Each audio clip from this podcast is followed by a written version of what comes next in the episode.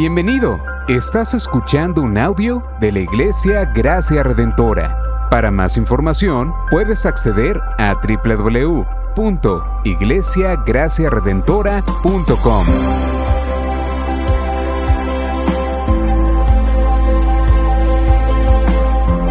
En la exposición de la palabra, el pastor Joel Meléndez.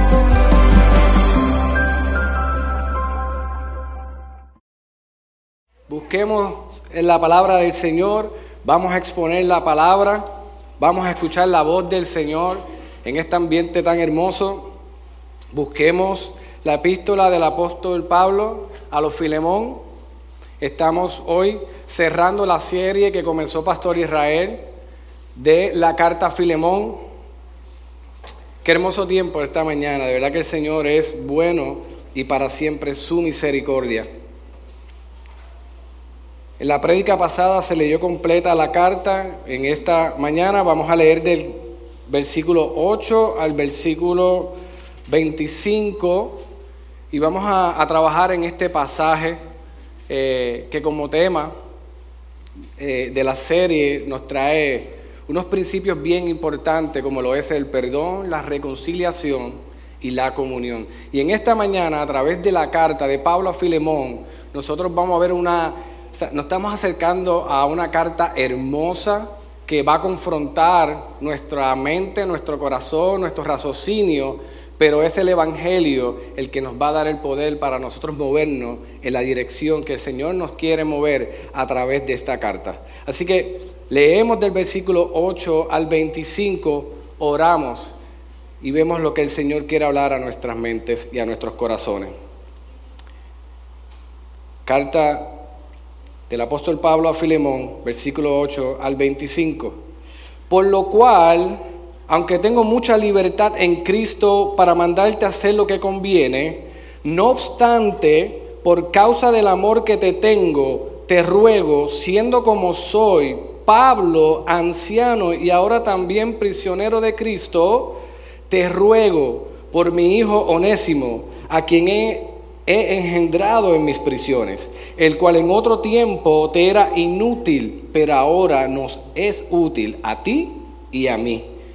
Y te lo he vuelto a enviar en persona, es decir, como si fuera mi propio corazón, a quien hubiera querido retener conmigo para que me sirviera en mi lugar, en lugar tuyo, en mis prisiones, por el Evangelio pero no quise hacer nada sin tu consentimiento para que tu bondad no fuera por obligación, sino por tu propia voluntad.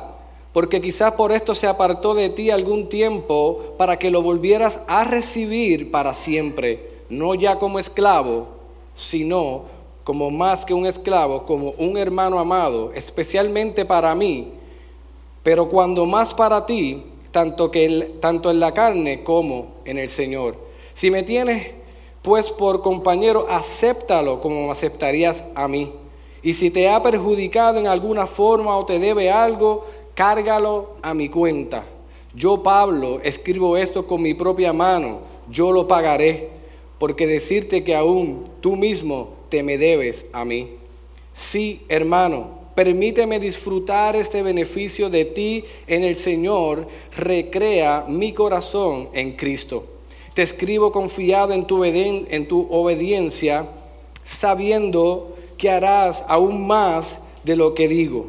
Y al mismo tiempo, prepárame para prepárame también alojamiento, pues espero que por vuestras oraciones os seré concedido.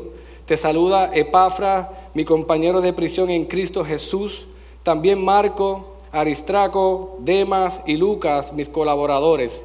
La gracia del Señor Jesucristo sea con vuestro espíritu. Señor, te damos gracia en esta mañana. Me presento delante de ti, Señor, como lo que soy. Un pecador que ha sido redimido por tu sangre preciosa y que depende completamente del poder de tu Espíritu Santo y de tu palabra para hacer lo que el Evangelio nos impulsa a hacer y nos ha llamado a hacer.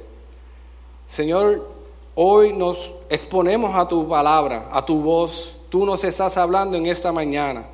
Prepara nuestros corazones, Señor. Que sea tu Espíritu Santo redalguyéndonos, Señor, para responder a lo que estamos escuchando. Que no lo dejemos en un conocimiento, lo dejemos en nuestra mente, sino, Señor, que tú puedas llevarlo a nuestro corazón y lo podamos poner por acción. Señor, te presento cada una de las vidas que están aquí y que nos están escuchando en las redes sociales, para que si hay algo que tiene que ser cambiado en nuestra vida, si hay una dirección que debemos retomar, sea tu palabra la que nos dirija en esta mañana. Así que a ti te damos gloria, Señor, y te pido que me ayudes a predicar tu palabra, a ser tu vocero aquí en esta mañana y que lo pueda hacer con precisión, sabiduría, pero sobre todas las cosas bajo el poder de tu Espíritu Santo, quien es quien da convicción de pecado y también que da convicción de que Cristo es el Señor. En el nombre de Jesús oramos, amén. ¿Pueden sentarse, iglesia? La semana pasada, Pastor Israel estuvo predicando sobre los primeros siete versículos de esta carta. También nos trajo contexto de la carta. Quisiera hoy comenzar con un breve contexto de la carta para entonces poder entrar en estos próximos versículos de una manera consciente de lo que está sucediendo. Y si fuésemos a resumir o recapitular el contexto de esta carta, definitivamente estábamos frente a una carta paulina, una carta que escribió Pablo y la escribió desde la cárcel. No todas las cartas que escribió Pablo fueron desde la cárcel, pero esta fue una como la de Filipenses, a los colosenses también.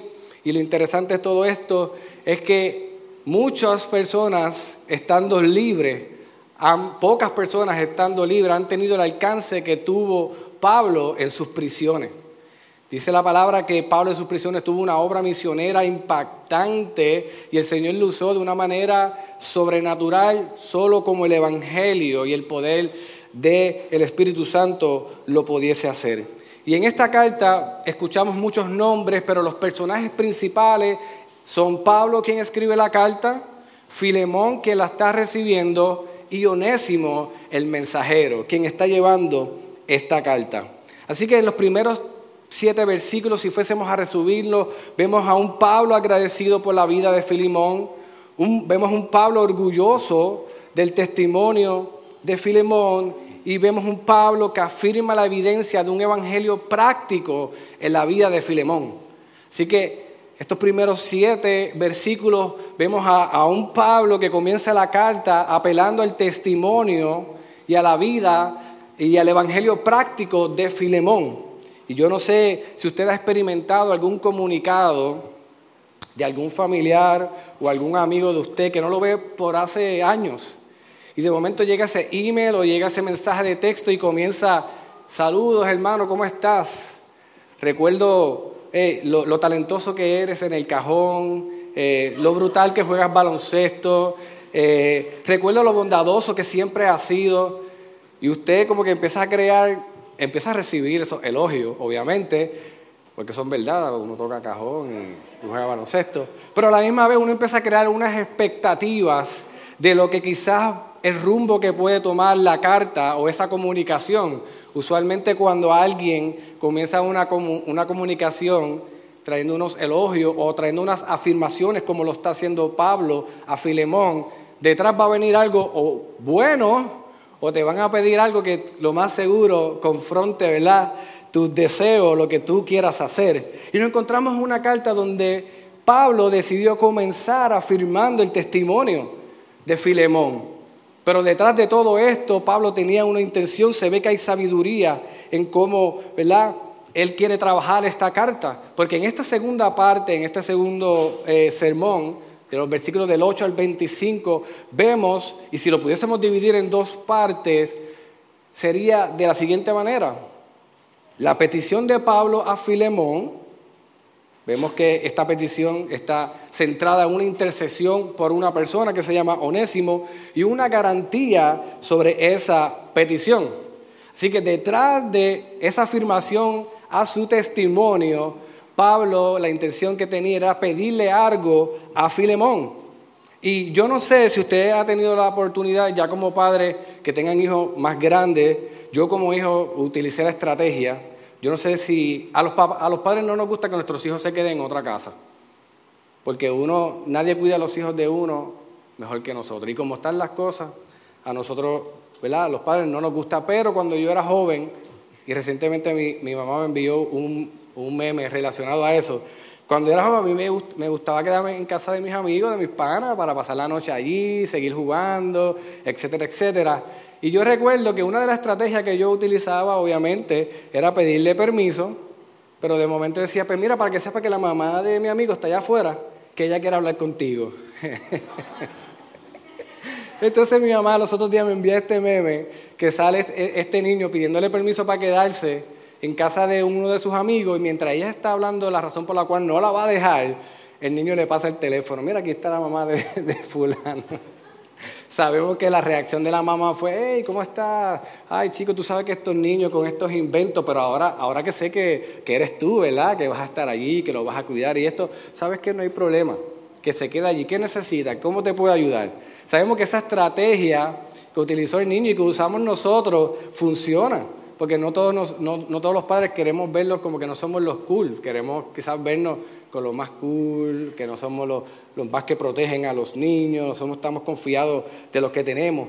Y precisamente en esta carta, Pablo utiliza a Onésimo para enviársela a Filemón. Y pareciera que Onésimo, desde el contexto que Pablo está escribiendo, es un cristiano, es un creyente, que bueno que se la está llevando a Filemón. Ahora, ¿quién era Onésimo antes de llevar esa carta allí? Onésimo no era otra persona que un antiguo esclavo de Filemón. No tan solo un esclavo, sino se entiende que por algunas razones cometió algunos actos delictivos en su casa, quizás pudo haber robado, fue una persona desobediente y para completarlo se fugó de la casa de Filemón. Y por un tiempo que pasó, por alguna razón de la vida, y solamente Dios sabe y nosotros ahora conocemos, Onésimo llega a una de las prisiones donde está Pablo. Y allí Pablo, en su obra misionera, en las prisiones, eh, le habla a Onésimo, Onésimo se convierte en un fiel creyente y ahora Pablo tiene que trabajar unos asuntos porque Filemón no era cualquier persona. Filemón en su casa tenía una iglesia en Colosa y sabemos en el principio de la carta las características con las cuales Pablo habla de, de Filemón, que era una persona de testimonio, que era una persona que le precedía eh, su evangelio práctico. Así que vemos que Pablo primero habla y elogia y apunta y afirma el testimonio de Filemón. Luego vemos cómo utiliza Onésimo para llevar la carta, para hacerle una sola y especial petición. Y esta es, oye Filemón, ¿qué tal si aceptas y recibes nuevamente a Onésimo en tu casa? ¿What? Usted se imagina que alguien, oye, nosotros ahí somos rencorosos, eh, porque nuestro hogar es como que nuestro, nuestro lugar eh, que tiene que ser respetado. Usted se imagina una persona, algún familiar, algún amigo, que haya estado en su círculo de amistad, haya visitado su casa, usted le abrió su hogar, usted le dio comida, usted le dio alojamiento y por algunas razones de la vida esta persona no fue agradecida, le robó y formó 20 revoluciones y después se desapareció. Y de momento viene el pastor y le dice, mira, ¿te acuerdas de fulano de tachacho? Ese, ese ni me lo, ni me lo menciones. Pues mira, te estoy, te estoy escribiendo y estoy, ¿verdad? te estoy comunicando que lo estoy enviando allá para que lo recibas en tu casa nuevamente. Definitivamente, por más cristiano y por más creyente que seamos, esta petición no es cualquier petición. Esta petición va a apelar a realmente a lo que somos como creyentes, si vamos a, afirmar, si vamos a convertir un evangelio que ha llegado a nuestra mente, a un evangelio práctico, pero ya Pablo había afirmado ese evangelio práctico de Filemón. Así que la petición de Pablo no era nada fácil ni para Filemón ni para nosotros. O yo no sé si aquí alguien, ¿verdad?, eh, pueda perdonar tan rápido a una persona que haya hecho lo que hizo Onésimo en la casa de uno. La verdad es que no. Así que en esta petición vamos a ver unos puntos bien importantes, porque Pablo es bien específico en estas peticiones y son unas peticiones que nosotros debemos ver a la luz de, la palabra para que sea la que informe en nuestro corazón en esta mañana. Primero, dentro de las peticiones que, de la petición que le está haciendo Pablo, vemos que Pablo no utiliza su autoridad apostólica. Pablo en esta carta, siendo apóstol, siendo, habiendo sido estudiante de Gamaliel, teniendo el ministerio que tenía, teniendo la autoridad que tenía, Pablo pudo haberle dicho a Filemón, hey, te voy a enviar Onésimo y quiero que lo recibas en tu casa, ¿está bien? Porque en tu casa, como es una iglesia, y nosotros estamos llamados a vivir en comunión, pues ahí te lo envío, recíbelo. Sin embargo, Pablo no apela a su autoridad apostólica. Pablo apela al testimonio del evangelio práctico que estaba viviendo Filemón. Le dice, yo no tengo que autorizar, yo no tengo que utilizar esta autoridad porque yo sé que si Filemón está viviendo y proclamando el Evangelio de la manera que lo está haciendo, él entiende que esto no se trata de un favor que me está haciendo a mí, esto se trata de nosotros llevar el Evangelio a nuestra vida práctica, un Evangelio que está fundamentado en el perdón, en la reconciliación y sobre todas las cosas, y más en la casa de Filemón, en la comunión de los hermanos. Así que, segundo, además de que no utiliza Su, autoridad apostólica, podemos ver también que Pablo le presenta en esta carta a otro onésimo. Ya no era el onésimo aquel que había robado, que se había fugado, que había hecho desobedecido todo lo que había desobedecido. Ya Pablo comienza en esta carta a pedirle sí que reciba a Onésimo, pero te estoy presentando otro Onésimo. Y este Onésimo él comienza presentándolo como si fuera su propio hijo. Y una persona como Pablo, el ministerio que tenía y la reputación que tenía, él afirmar que te estoy enviando a Onésimo como hijo, tenía, mucha, eh, tenía mucho significado y tenía mucho peso. Y además añade al, nuevo Onésimo y le, recalca, él es fruto de la obra misionera en las cárceles, en mis prisiones. Y Filemón sabía cómo se eh, estaba ocurriendo, ¿verdad? ¿Qué es lo que estaba sucediendo? Porque Pablo se comunicó tanto, escribió la carta a los colosenses y sabemos que le está escribiendo esta carta. Él sabía que había una obra poderosa en las prisiones. Así que le presenta a este onésimo que ahora es prácticamente como hijo de Pablo, fruto de la obra misionera, y lo vemos que, esta obra era tan evidente que en cada carta Pablo habla sobre, habla sobre lo que Dios estaba haciendo en las prisiones. Por eso vemos en Filipenses 1, del 11 al 12, yo quiero que se, y quiero que sepáis, hermanos, que las circunstancias en que me he visto han redundado en el mayor progreso del Evangelio, de tal manera que mis prisiones por la causa de Cristo se han hecho notorias en toda la guardia pretoriana y en todos los demás. Mientras Pablo estaba en las cárceles, Dios estaba glorificando, se estaban plantando iglesias, se estaban enviando misioneros y en este caso estaban enviando a Onésimo. Lo único que el testimonio y lo que precedía a Onésimo era difícil de uno aceptarlo en su casa nuevamente en el caso de Filemón. En un momento dado, nos presentan un onésimo que era inútil para la obra, porque su vida estaba eh, fuera y no estaba centrada en el Evangelio, pero ahora que el Evangelio había llegado a la vida de onésimo, ahora onésimo era útil y le hacía honra a su propio nombre, porque el significado, lo que quiere decir onésimo, es útil. Sin embargo, en un momento dado, onésimo no era útil, pero ahora el Evangelio llegando a, su vida, Onésimo ahora era una persona útil que podía ser eh, importante y de gran recurso para la obra en la casa de Filemón. Tercero, además de que lo reconoce como su hijo, Pablo envía a Onésimo como si fuera su propio corazón. Tanto así que Pablo, si era por Pablo, Pablo retenía a Onésimo. La obra que Dios estaba haciendo en Onésimo era tan grande y tan poderosa que si fuera por Pablo, Pablo lo hubiese retenido en las prisiones y le hubiese sacado la utilidad que, eh, Onésimo le podía dar. Sin embargo, en esta carta vemos un principio bien importante para nosotros los pastores, la ética pastoral. Pablo no quiso quedarse con Onésimo. Pablo en esta carta nos está enseñando cómo nosotros como pastores, antes de recibir a cualquier recurso, a cualquier persona, nosotros debemos preguntar de dónde tú vienes, qué tú estabas haciendo, a qué iglesia tú te congregabas. A tal iglesia, pues déjame llamar al pastor. Porque sabe que no necesariamente esa persona tiene que venir, tiene que quedarse en gracia redentora. A lo mejor cuando hablamos, aquí hay un asunto donde el Señor nos llama a nosotros como pastores a ser pacificadores y a ser intercesores y, mediadores entre una situación que ocurrió en otro lugar y por medio de nosotros los pastores, aquí en Gracia Redentora, se puede restaurar esa comunión en ese lugar. Y entonces tú no, vas, tú no tienes que estar aquí.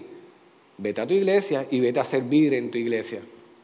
Y eso es lo que está pasando aquí. Pablo pudo tomar ventaja de Onésimo. Sin embargo, su ética pastoral, su ética ministerial lo lleva a presentar a Filemón, aquí lo tengo, te lo estoy enviando y quiero que tú tomes la decisión si te quieres quedar con él. Ahora el Evangelio te llama a perdonar, a reconciliarte y a restituirlo a él allí. Tú me dices. Así que esto es algo bien interesante de esta carta. Pablo está trayendo enseñanza tanto a Filemón, a nosotros hoy día, pero también a nosotros los pastores, a cómo manejar situaciones como esta. Cuarto punto importante en la petición de Pablo es que Pablo envía a Onésimo ya no como esclavo, sino lo envía a Filemón como un hermano amado, como un hermano en la fe. Para este tiempo era evidente que en, algunas casas habían esclavos, por eso hay cartas donde también se trabaja estos asuntos, donde los amos, cómo los amos deben eh, tratar a los esclavos y cómo los esclavos deben sujetarse a los amos, pero sobre todas las cosas, cómo la relación del Evangelio, de la comunión, cómo se van a relacionar, no debe estar fundamentada ni centrada en esclavo y amo, sino el Evangelio va por encima en el momento de relacionarse aunque las funciones que vayan a tener sean una de esclavo en cuanto al trabajo, pero como se van a relacionar, el Evangelio tiene que estar centrado en esa comunicación, en esa relación, y Dios tiene que estar glorificado en todo momento. La carta no nos dice específicamente si Onésimo volvió y ya dejó de ser esclavo. Lo que sí sabemos que el llamado que le está haciendo Pablo a Filemón es que ahora yo no te estoy enviando a Onésimo el esclavo, te estoy enviando a Onésimo el que ha sido redimido por la sangre de Cristo y ahora es parte del cuerpo espiritual del cuerpo de Cristo. Y de esa manera ustedes se tienen que relacionar. Y más aún cuando su casa, la casa de Filemón, era una iglesia. Era una casa donde se reunían, donde se compartía la palabra, donde se partían el pan, donde había adoración, etcétera, etcétera. Así que eso, esos cuatro puntos nos llevan a nosotros a, poder definir la, la, petición de Pablo a Filemón. Pablo quería que Filemón, que Onésimo volviera a casa de Filemón, pero vemos que no utilizó su autoridad apostólica, presentó otro onésimo transformado por el poder del Espíritu Santo, lo afirmó como si fuera su propio corazón y al final le dijo, hey Filemón, te lo envío, pero ya no te lo envío como esclavo, te lo envío como un creyente, como un hermano en la fe. Ante esta petición, que sabemos que es una petición difícil, es una prueba de fe para Filemón, de la misma manera es una prueba de fe para nosotros. Ante esta petición, Pablo da unas garantías. Y estas garantías son hermosas. Y son unas garantías que nosotros vamos a ver y van, a ver a, dónde Pablo quiere llevar eh, este asunto de pedirle que Onésimo vuelva a casa de Filemón. Pablo presenta una petición acompañada de una garantía. Y sobre todas las cosas, lo primero que hace Pablo en estos versículos eh, finales es asumir toda la responsabilidad de esta petición. Yo te estoy pidiendo algo difícil, yo te estoy pidiendo algo fuerte, pero sabes que yo voy a asumir la responsabilidad de lo que yo te estoy pidiendo, porque yo estoy completamente convencido de la obra que Dios ha hecho en Onésimo. Por eso en el versículo 18 vemos estas hermosas palabras. donde Pablo le dice a Filemón, y si te ha perjudicado en alguna forma o te debe algo, esto nos da indicio de que hmm, aquí eh, Onésimo no se fue de, de buena lid, de la casa de Filemón. Si te ha perjudicado en algo o te debe algo, cárgalo a mi cuenta. Wow. Pablo, ahí en las prisiones, quizás tenía conocimiento de lo que había pasado, porque Onésimo se lo dijo, pero no lo sabemos aquí. Pero él estaba tan seguro de lo que estaba pidiendo y apelando hacia el evangelio práctico de Filemón, que él estaba dispuesto a poner esta garantía de cargarlo a su cuenta. Y esto no es tampoco algo que cualquiera pueda hacer. Imagínese yo invitar a, mi hermano Félix Colón y lo invito a un restaurante de esto, tú sabes, fino, porque vamos a hablar y esta y la cosa. Pero como yo sé que el corazón de Félix es un corazón piadoso y yo sé que no se va a aprovechar de las situaciones, pues yo le digo, oye Félix, coge lo que tú quieras, que yo, que yo lo pago. Pide lo que tú quieras. Porque yo estoy esperando que él pida una pechuguita, una ensalada. ¿Ah? Y cuando digan aperitivo, no, no, no, no. Eh, dame el agua de la casa. Yo, obviamente, para verme, ¿verdad? pide lo que tú quieras está, en mi cuenta, pues, déjalo, pide lo que tú quieras que esté en mi cuenta. Pero yo estoy apelando a que no se va a aprovechar. O sea, no vamos, Félix no va a decir, pues dame un, un ribeye tomahawk de eso, con el, hueco, que el tipo viene con el hueso grande. Que ya de tu verlo nada más, tú sabes que yo voy a pedir, pues dame uno, unos mozzarella para mí. dame unos mozzarella, un vaso de agua y lo que él pida, porque ya se llevó el presupuesto completo.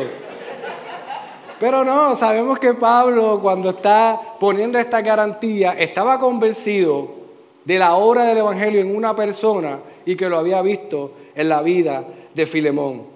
Por eso es que Pablo continúa en el versículo 19 y pone esta garantía a, unos niveles que, mire qué hermoso en el versículo 19. Um, en el versículo 19 él le dice,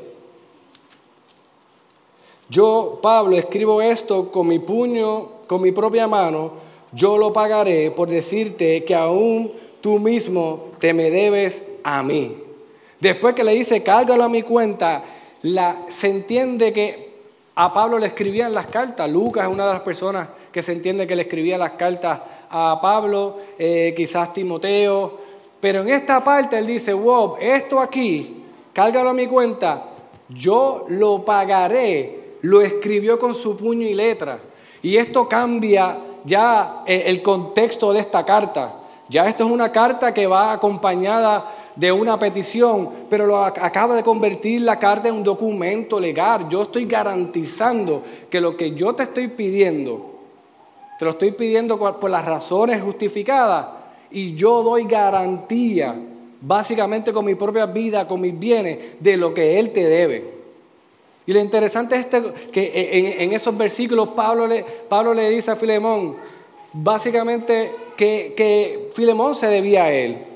Porque si Filemón había escuchado del Evangelio o, o había aceptado al Señor, se entiende que había sido por, la, por el fruto de la obra misionera de Pablo también. Así que si hoy Filemón disfruta del Evangelio y del conocimiento del Evangelio, había sido por el trabajo misionero de Pablo. Así que le dice, oye, tú estás también en, deuda conmigo. ¿verdad? Eh, eh, una manera de decirlo.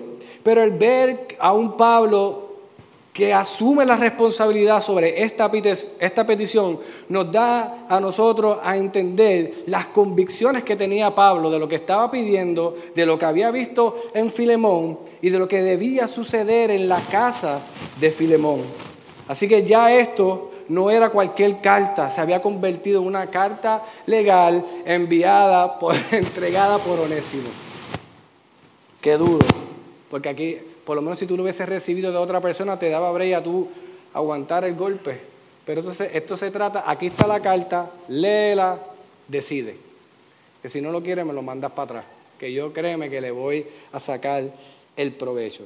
Así que si pudiéramos resumir esta garantía, lo pudiésemos resumir en estas dos palabras. Cárgalo a mi cuenta, yo lo pagaré. cárgala a mi cuenta, yo lo pagaré. Estas palabras nos llevan directamente al Evangelio. Pablo estaba llevando a Filemón. Aquí hay un asunto que atender y es un asunto que lo vamos a canalizar a la luz del Evangelio, al punto que de la misma manera que nosotros hemos, hemos tenido deudas con Dios, deuda impagable con Dios. Nuestra deuda ha sido pagada y ha sido saldada mediante Cristo Jesús. Así que este asunto de que yo voy a asumir la cuerda, la cuenta y que yo lo pagaré, nos lleva a nosotros a aterrizar directamente en el Evangelio y a entender sobre todas las cosas que Cristo asumió esa deuda, que Cristo pagó esa deuda por eso cuando nos acercamos a 2 Corintios 5:21, nosotros podemos ser alumbrados por lo que Cristo hizo en la cruz del Calvario. Nosotros ahí con nuestra deuda impagable, Cristo vino y en aquella cruz del Calvario se hizo pecado por nosotros y su justicia fue imputada a nosotros. 2 Corintios 5:21 nos dice que al que no conoció pecado le hizo pecado por nosotros para que fuéramos hechos justicia de Dios en él. Así que esta carta nos está llevando a, nosotros ser confrontados, en este caso Filemón, pero nosotros también con el Evangelio. Aquí hay una petición de perdón, aquí hay una petición de reconciliación, pero sabemos que esto sucedió primeramente de parte de Dios hacia nosotros. Pablo cierra esta carta en el versículo 21, dejándonos saber que él estaba eh, y expresando su plena confianza en lo que Filemón iba a responder. Él dio esta garantía, pero él deja claro que aún él, él sabe que Filemón va a responder mejor de lo que él le está pidiendo. Mira cómo dice el versículo 21, te escribo confiado en tu obediencia, sabiendo que harás aún más de lo que te digo.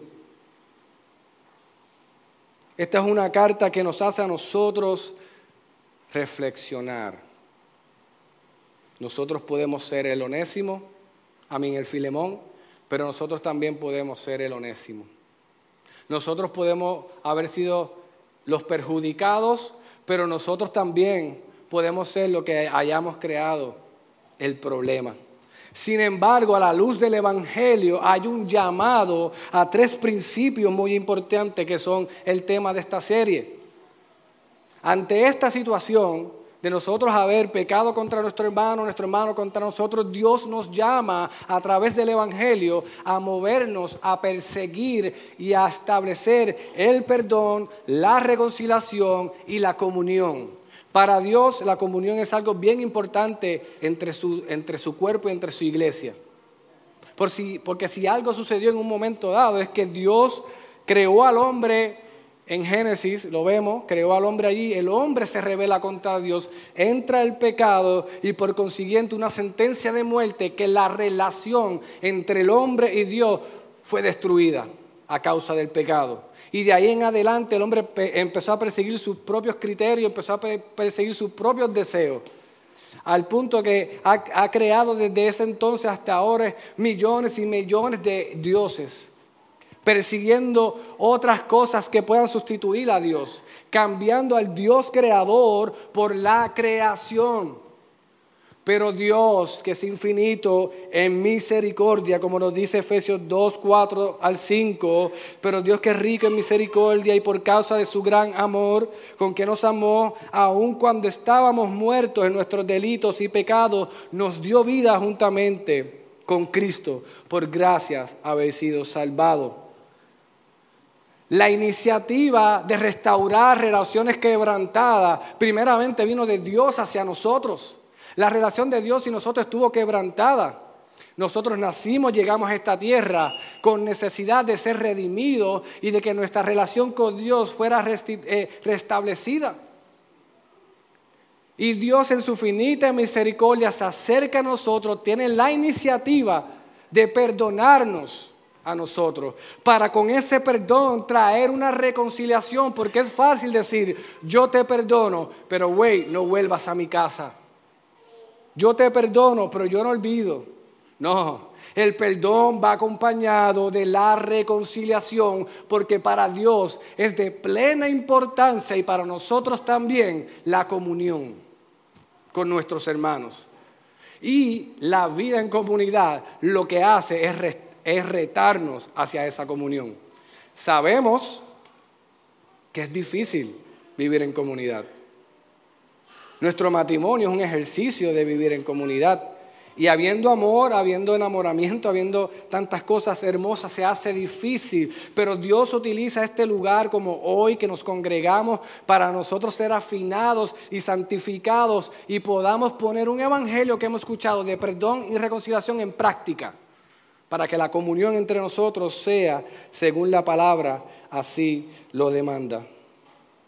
Así que nosotros, habiendo tenido una enorme deuda y habiendo destruido nuestra relación con Dios, Dios nos perdonó, Dios nos reconcilió y restauró nuestra relación con Él mediante Cristo Jesús. Y eso es lo que informa nuestros corazones para nosotros movernos en la misma dirección que hemos recibido del Señor hacia nuestras vidas, esa misma compasión, movernos hacia nuestros hermanos buscando la comunión.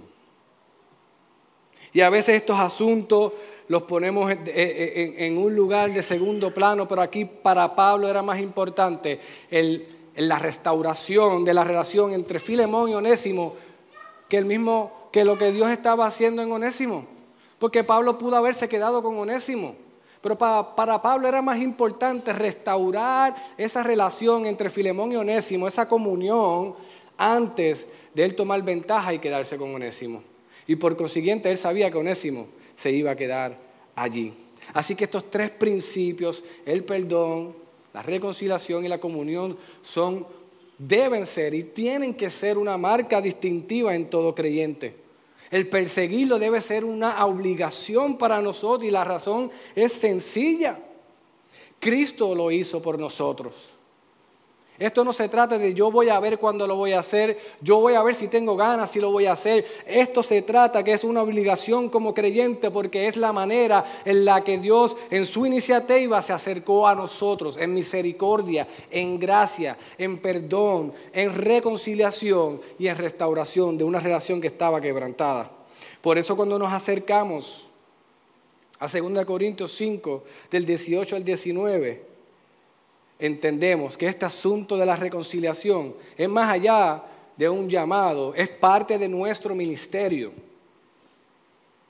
Mira cómo nos dice, segunda de Corintios 5, 18 al 19, y todo esto procede de Dios, quien nos reconcilió consigo mismo por medio de Cristo y nos dio el ministerio de la reconciliación a saber que Dios estaba en Cristo reconciliando al mundo consigo mismo, no tomando en cuenta a los hombres sus transgresiones, y nos ha encomendado a nosotros la palabra de la reconciliación. Así que si nosotros como creyentes estamos llevando la palabra a todo el mundo, a, nuestro, a nuestra casa, a, nuestro, a nuestra comunidad, a nuestro trabajo, a todo lugar, a las redes sociales, nuestro llamado es, y nuestra encomienda, a llevar una palabra que lo que promueve es la reconciliación.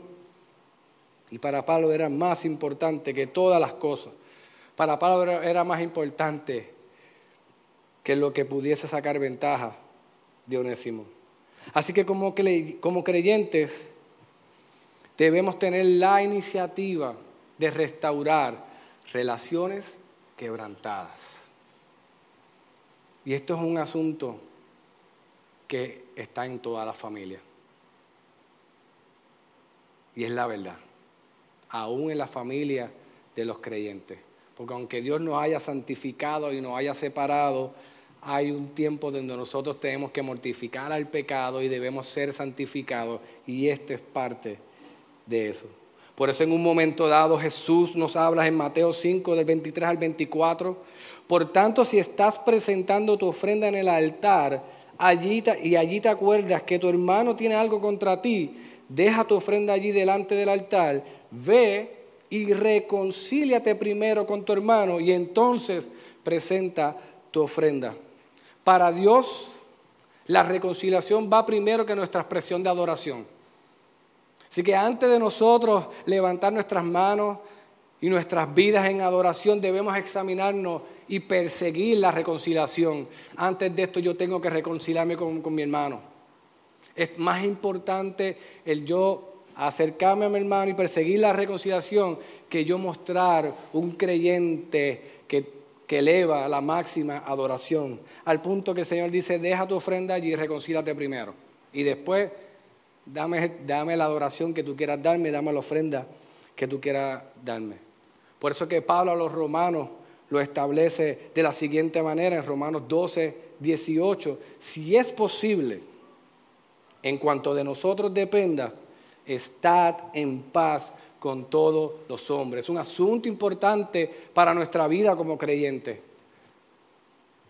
Nosotros vamos a tener fricción con nuestros hermanos, con nuestros padres, con nuestros eh, esposos y esposas, en nuestro trabajo, y no podemos dejar las cosas ahí como se dieron, porque el llamado y la encomienda que nos da a nosotros es compartir la palabra de la reconciliación. Y nosotros como creyentes debemos ejercitarnos en esa reconciliación, donde vamos a tener que entonces amarrar muchas cosas de nuestra vida, organizar nuestra vida para poder mencionar la palabra más difícil que a lo mejor uno puede conseguir en una consejería matrimonial, que es perdóname. Lo hice mal. Y estamos hablando de creyentes.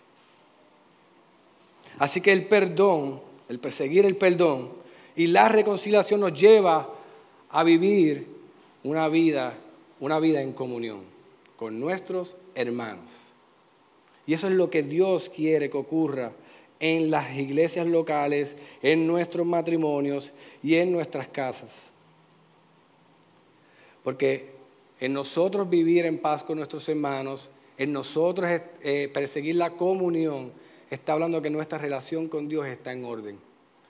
Porque una, una una evidencia de que es muy probable nuestra relación con Dios, antes de nosotros estar en rebeldía con nuestro hermano y molesto con, con nuestro hermano, es muy probable que estemos en rebeldía con Dios y molesto con Dios. Y por eso es que no podemos movernos horizontalmente a la luz del Evangelio.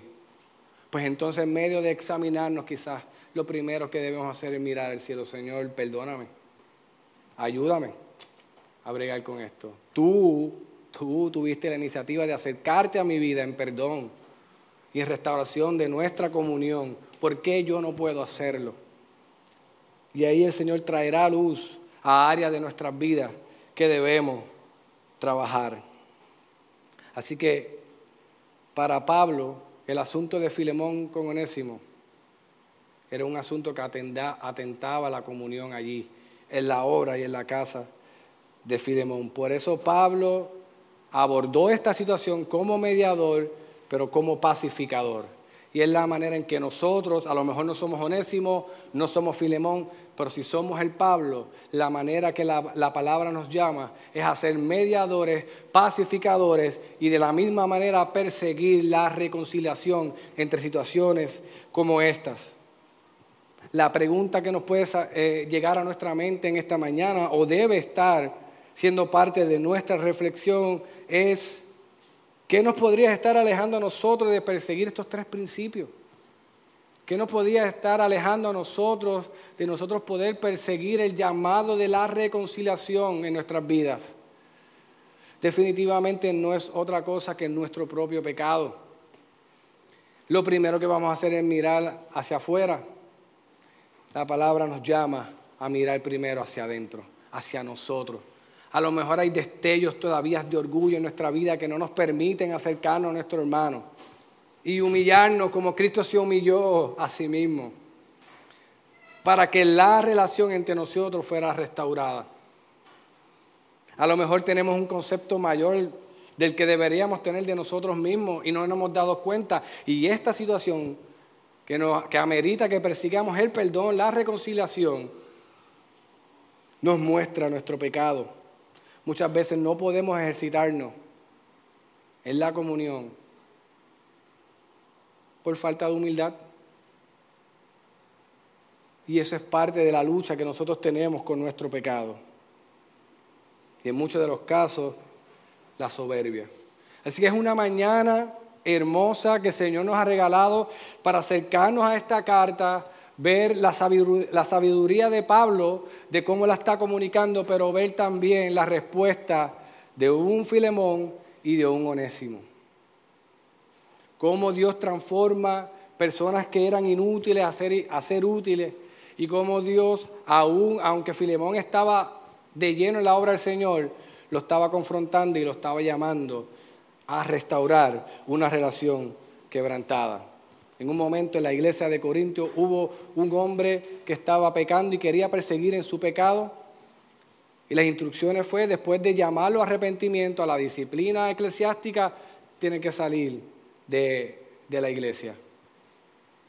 Más adelante vemos que la persona persigue el arrepentimiento, restaura su relación con Dios pero la iglesia no quería recibirlo y Pablo tiene que en la segunda carta hacerle el llamado a que lo reciban. Así que esto es un asunto bastante cotidiano y bastante real en la vida de nosotros como, que, como creyentes. ¿Cómo lo vamos a abordar? Miremos la cruz, miremos la obra del Evangelio, miremos la obra de Cristo para que entonces nosotros podamos movernos en esa dirección. Así que hoy es un buen día para meditar cómo está nuestra vida delante del Señor.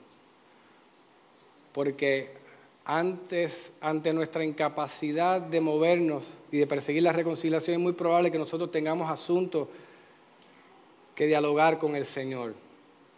De ser honesto y abrir nuestros corazones, Señor, mira mi orgullo, mira mi falta de humildad, Señor, trabaja en mi corazón. Yo necesito que tú me ayudes, Señor, a poder moverme en esta dirección. Porque el llamado de la palabra no es a que nosotros simplemente conozcamos un evangelio. El llamado a la palabra es que ese evangelio que has conocido sea un evangelio práctico y evidente en nuestras vidas. De la misma manera que Pablo pudo afirmarlo en la vida de Filemón. ¿Qué tal si cantamos al Señor? Vamos a ponernos en pie cantamos al Señor y meditamos en esta palabra de esta mañana.